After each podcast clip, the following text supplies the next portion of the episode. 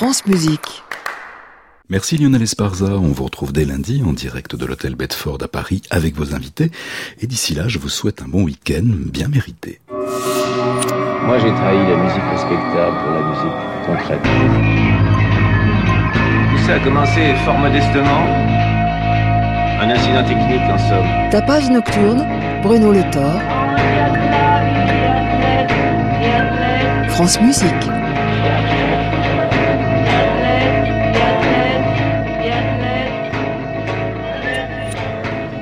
Notre invité sera le compositeur Marc Gray à l'occasion de son opéra Frankenstein qui fut créé il y a quelques jours au théâtre de la Monnaie à Bruxelles. Mais c'est avec une madeleine sonore que nous ouvrons cette émission, un enregistrement de 1985 du compositeur britannique Andrew Poppy qui réunit un ensemble de pièces qui mettent en relation machines et instrumentistes. Orchestrateur hors pair pour des groupes comme The The, Psychic TV ou House of Love, Andrew Poppy a étudié le piano tout en participant à divers groupes de rock souvent influencés par Cream. S'il compose des pièces pour piano dès son adolescence, c'est une œuvre concrète de Karl-Heinz Stockhausen diffusée à la radio qui lui ouvre de nouveaux horizons qu'il ira cartographier plus précisément au Kingsway College à Londres où il découvre la musique de Phil Glass, Steve Reich et Conlon Nankao. En 1979, il crée l'ensemble The Lost Jockey pour interpréter les musiques de Glass et de Reich et ses propres compositions. Il devient alors l'une des figures de la musique minimaliste britannique. Son premier album monographique, The Beating of Wings, fut publié sur le label ZTT de Trevor Horn et Paul Morley. Nous sommes en 1985. Extrait de cet opus discographique avec The Object of Hungry Wolf, une œuvre d'Andrew Poppy datée de 1985.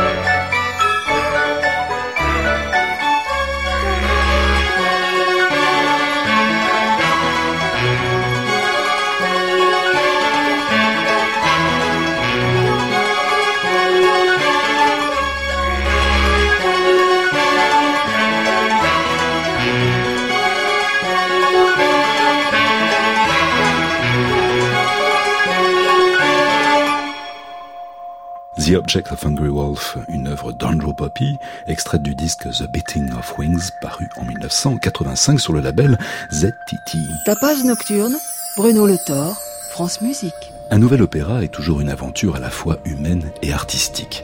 Il y a quelques semaines, au théâtre de la Monnaie à Bruxelles, était créé Frankenstein de Mark Gray, d'après l'ouvrage éponyme de Mary Shelley, occasion d'évoquer avec le compositeur son approche du roman et son processus de composition. return to you. Chase away your fears. To you alone I consecrate my life. I swear my friend, life. I have a secret, a dreadful one. It will cheer you with horror. I will tell this tale of terror.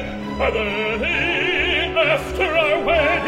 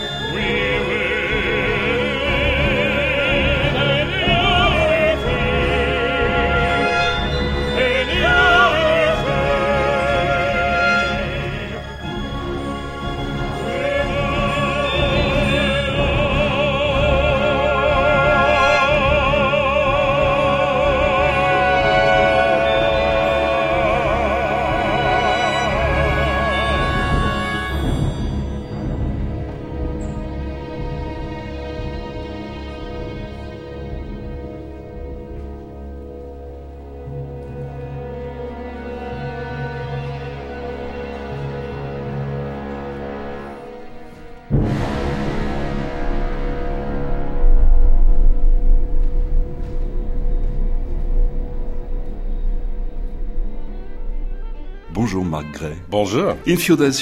Vous allez créer votre premier opéra d'après le roman éponyme de Mary Shelley. Comment vous avez abordé cet écrit? Uh, uh, C'est quelque chose de très intéressant. Mary Shelley, il y a 200 ans, a écrit cet incroyable roman quand elle avait seulement 18 ans. C'est un roman qui uh, parle de la condition humaine, um, de problèmes de société, tels que la marginalité, la discrimination, ainsi que le concept de la science face à celui de Dieu. Et vraiment, à un si jeune âge, autant de profondeur, c'est vraiment une œuvre qui implore à être jouée sur une scène d'opéra. Sa forme est très théâtrale.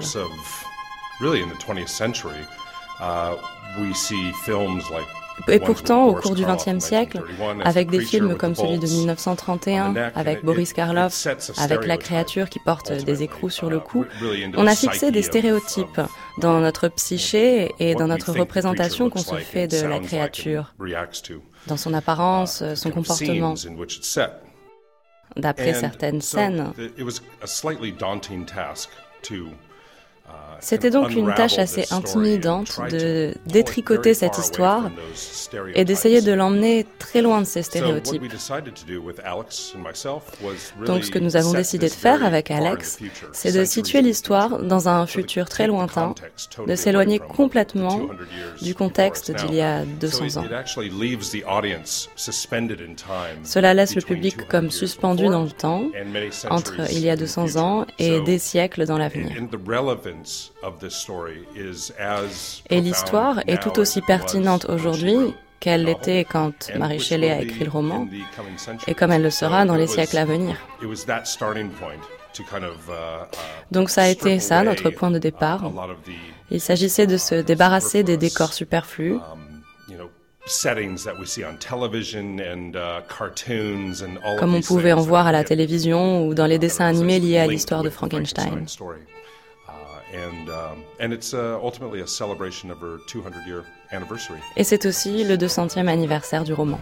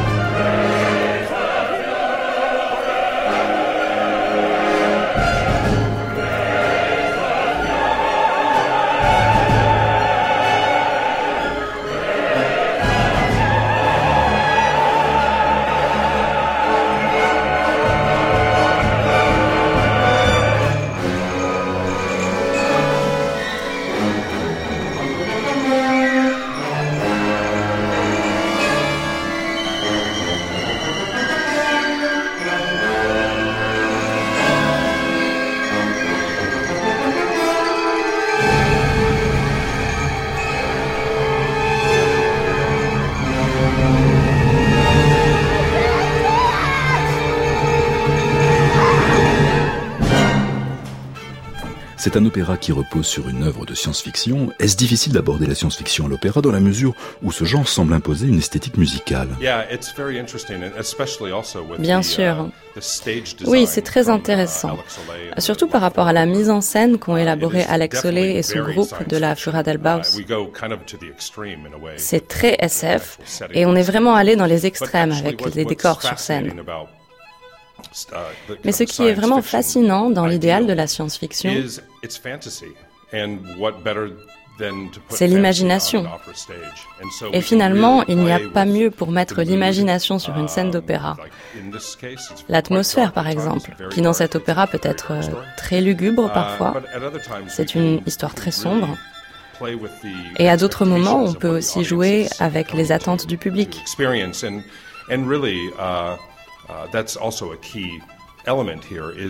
C'est aussi un élément clé.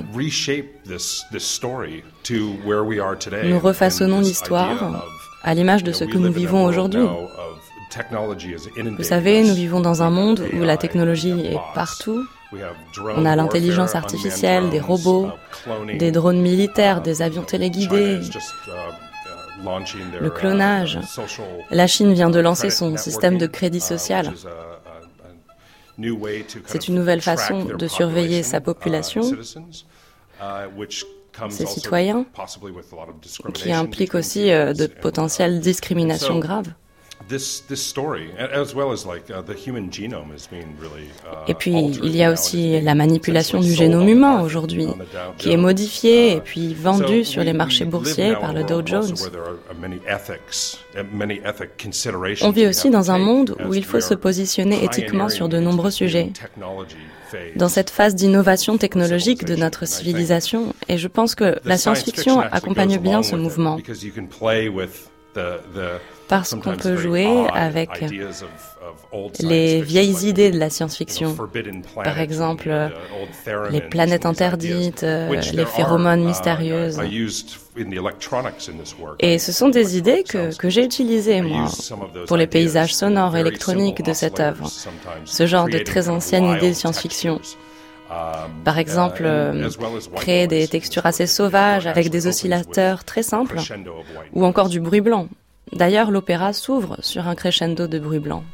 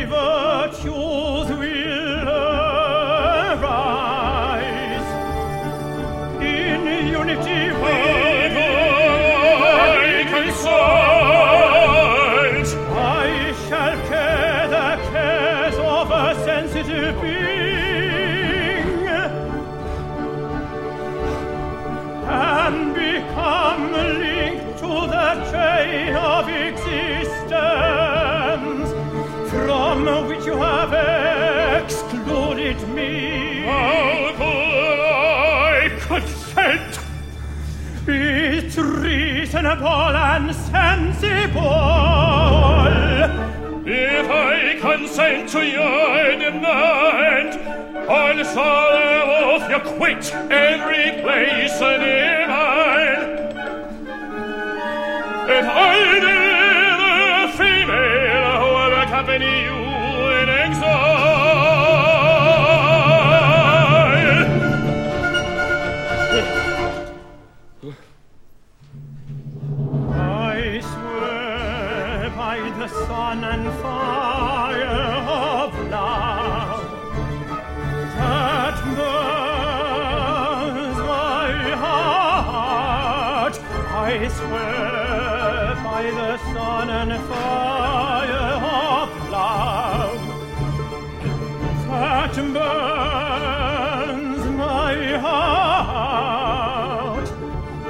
I can't prove you, ever behold me again. As to my word, I set you free. I shall watch you with anxiety. When you are ready, I shall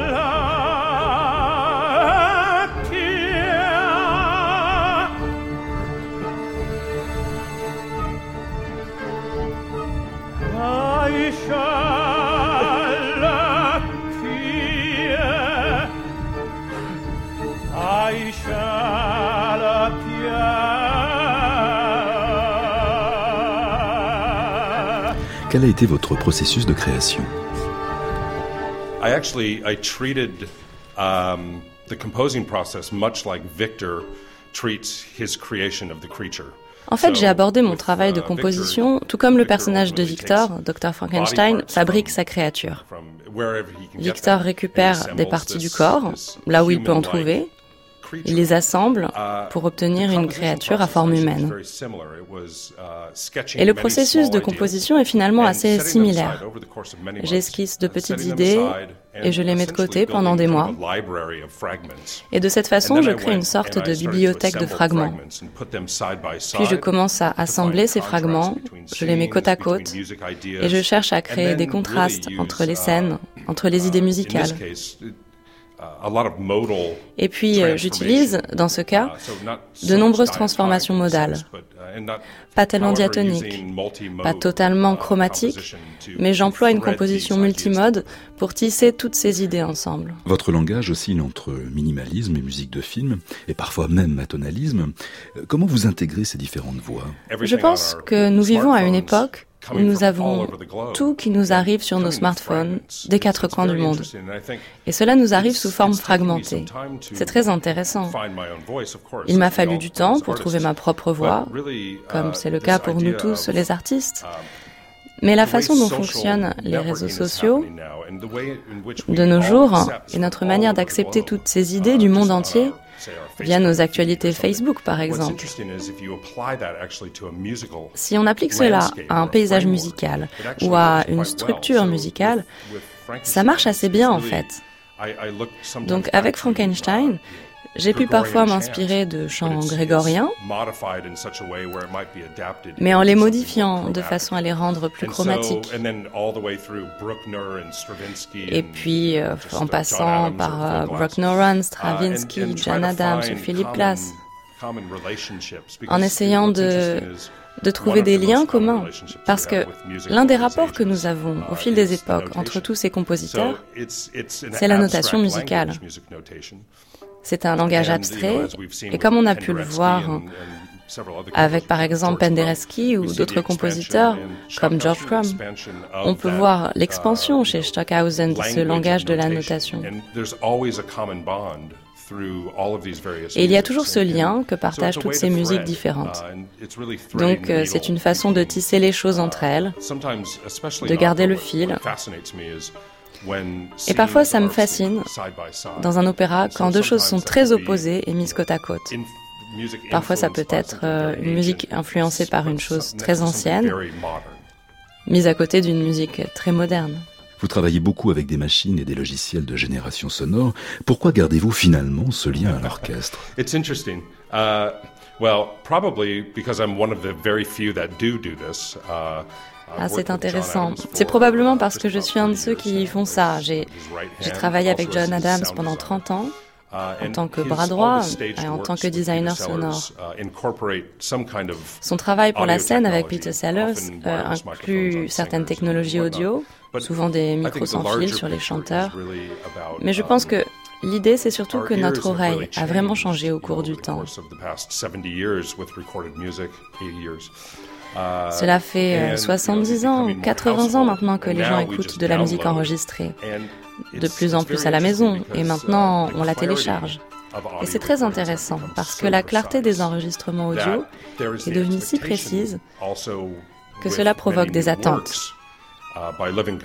Par exemple, euh, toutes les nouvelles œuvres de compositeurs vivants qui sont adaptées pour la scène, pour, euh, disons, 4000 spectateurs. Dans le public, il peut très bien y avoir un couple qui vient euh, au Metropolitan Opera pour voir une œuvre d'un compositeur connu. Ils peuvent très bien avoir téléchargé cette œuvre et l'avoir écoutée 50 fois avant d'être allé voir cet opéra.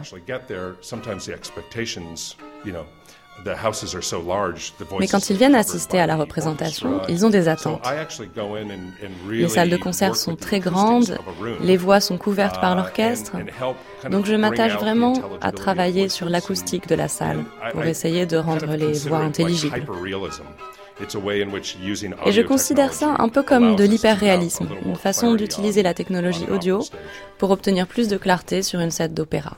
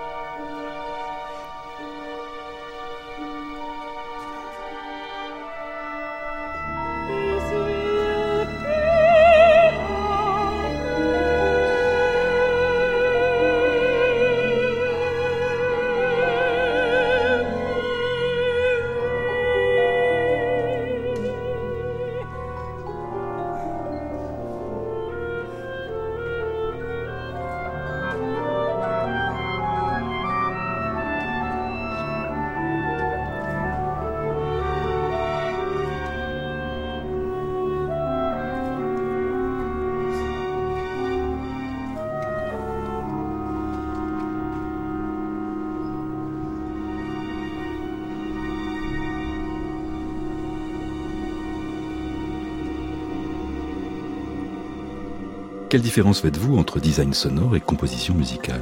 C'est intéressant. Quand je me suis retrouvée à travailler sur mon premier opéra, j'ai compris pourquoi Richard Wagner avait créé son propre théâtre. Parce que cela lui permettait de façonner l'univers sonore pour entendre son œuvre telle qu'il le souhaitait. Je pense que les compositeurs se sont toujours intéressés au son. C'est notre gagne-pain en tant que compositeur. Ça fait partie de notre structure, celle sur laquelle on est assis.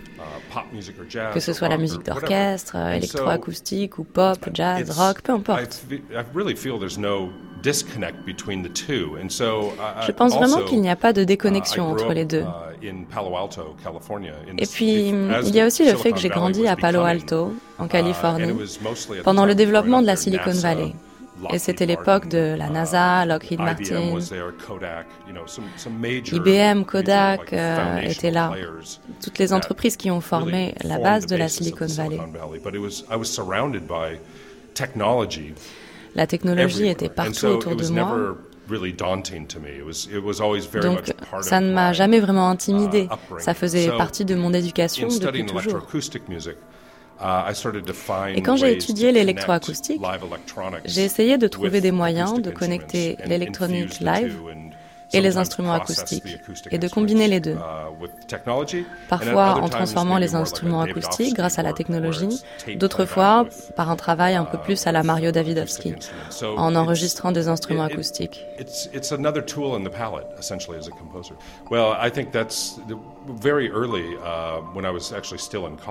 Je pense que très tôt, quand j'étais encore à la fac, je faisais mes études de uh, musique électroacoustique et de composition. J'ai commencé à développer un langage personnel. Et comme j'expérimentais beaucoup avec la musique électroacoustique, avec les orchestres, j'avais trouvé des façons de faire entrer le langage technique dans l'artistique et vice-versa la technique dans le langage artistique et musical.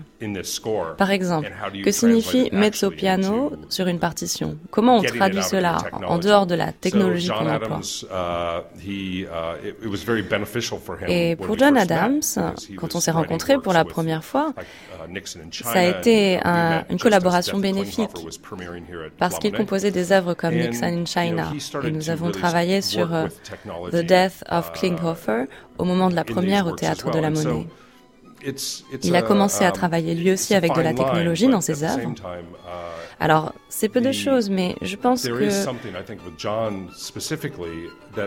lorsque John Adams utilise la technologie, ça l'aide à se libérer quand il compose. Et donc, pour moi, c'est une façon de l'aider à concrétiser ses idées.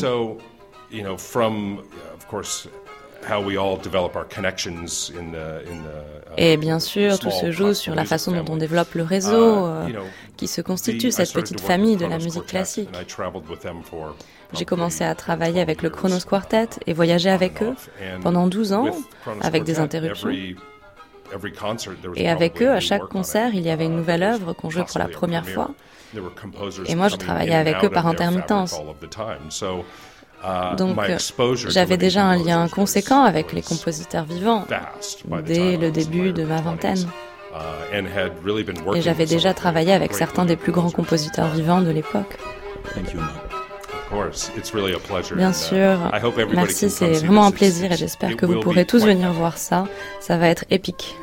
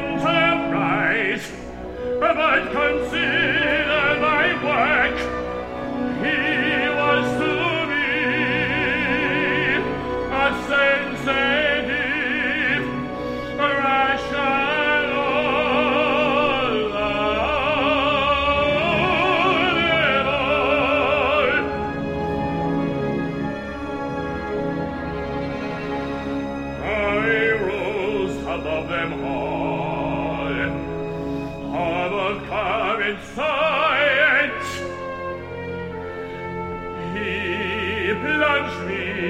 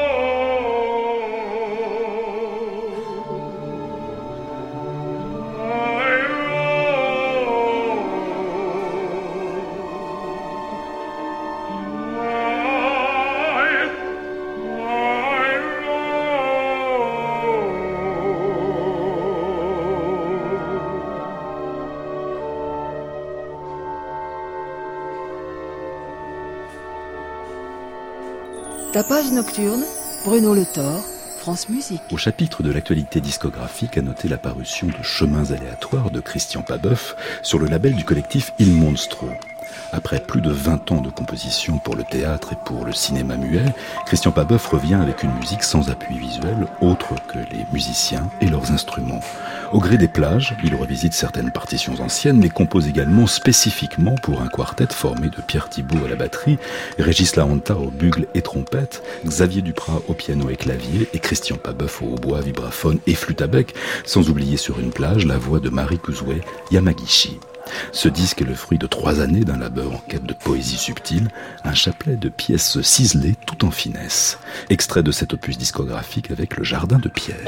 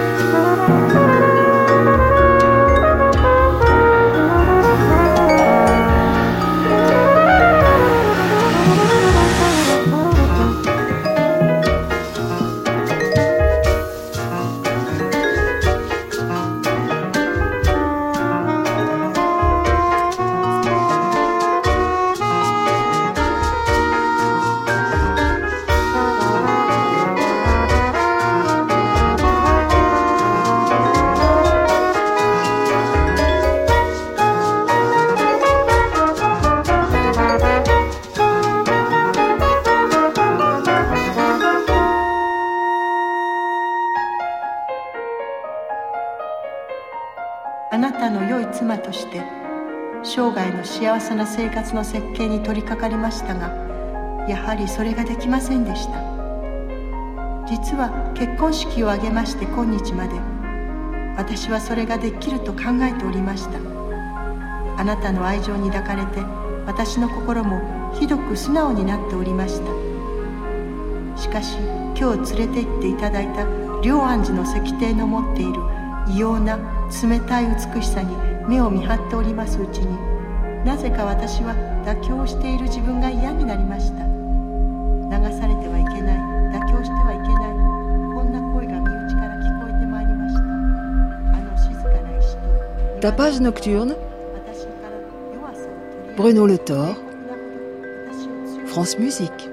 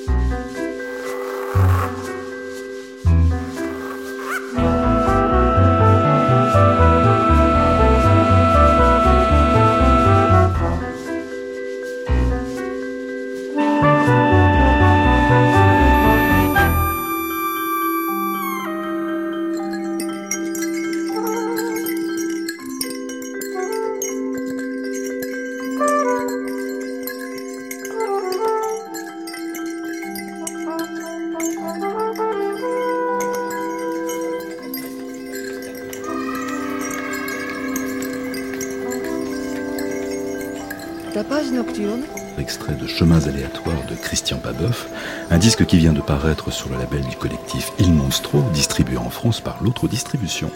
Bruno Le Thor. Ainsi s'achève ce tapage nocturne. À la technique était ce soir Pierre Montaille, attaché de production Soisic Noël, réalisation Bruno Rieumaillard. France Musique. Il est l'heure de retrouver maintenant l'émission d'Anne Montaron, Création mondiale. À réécouter sur francemusique.fr.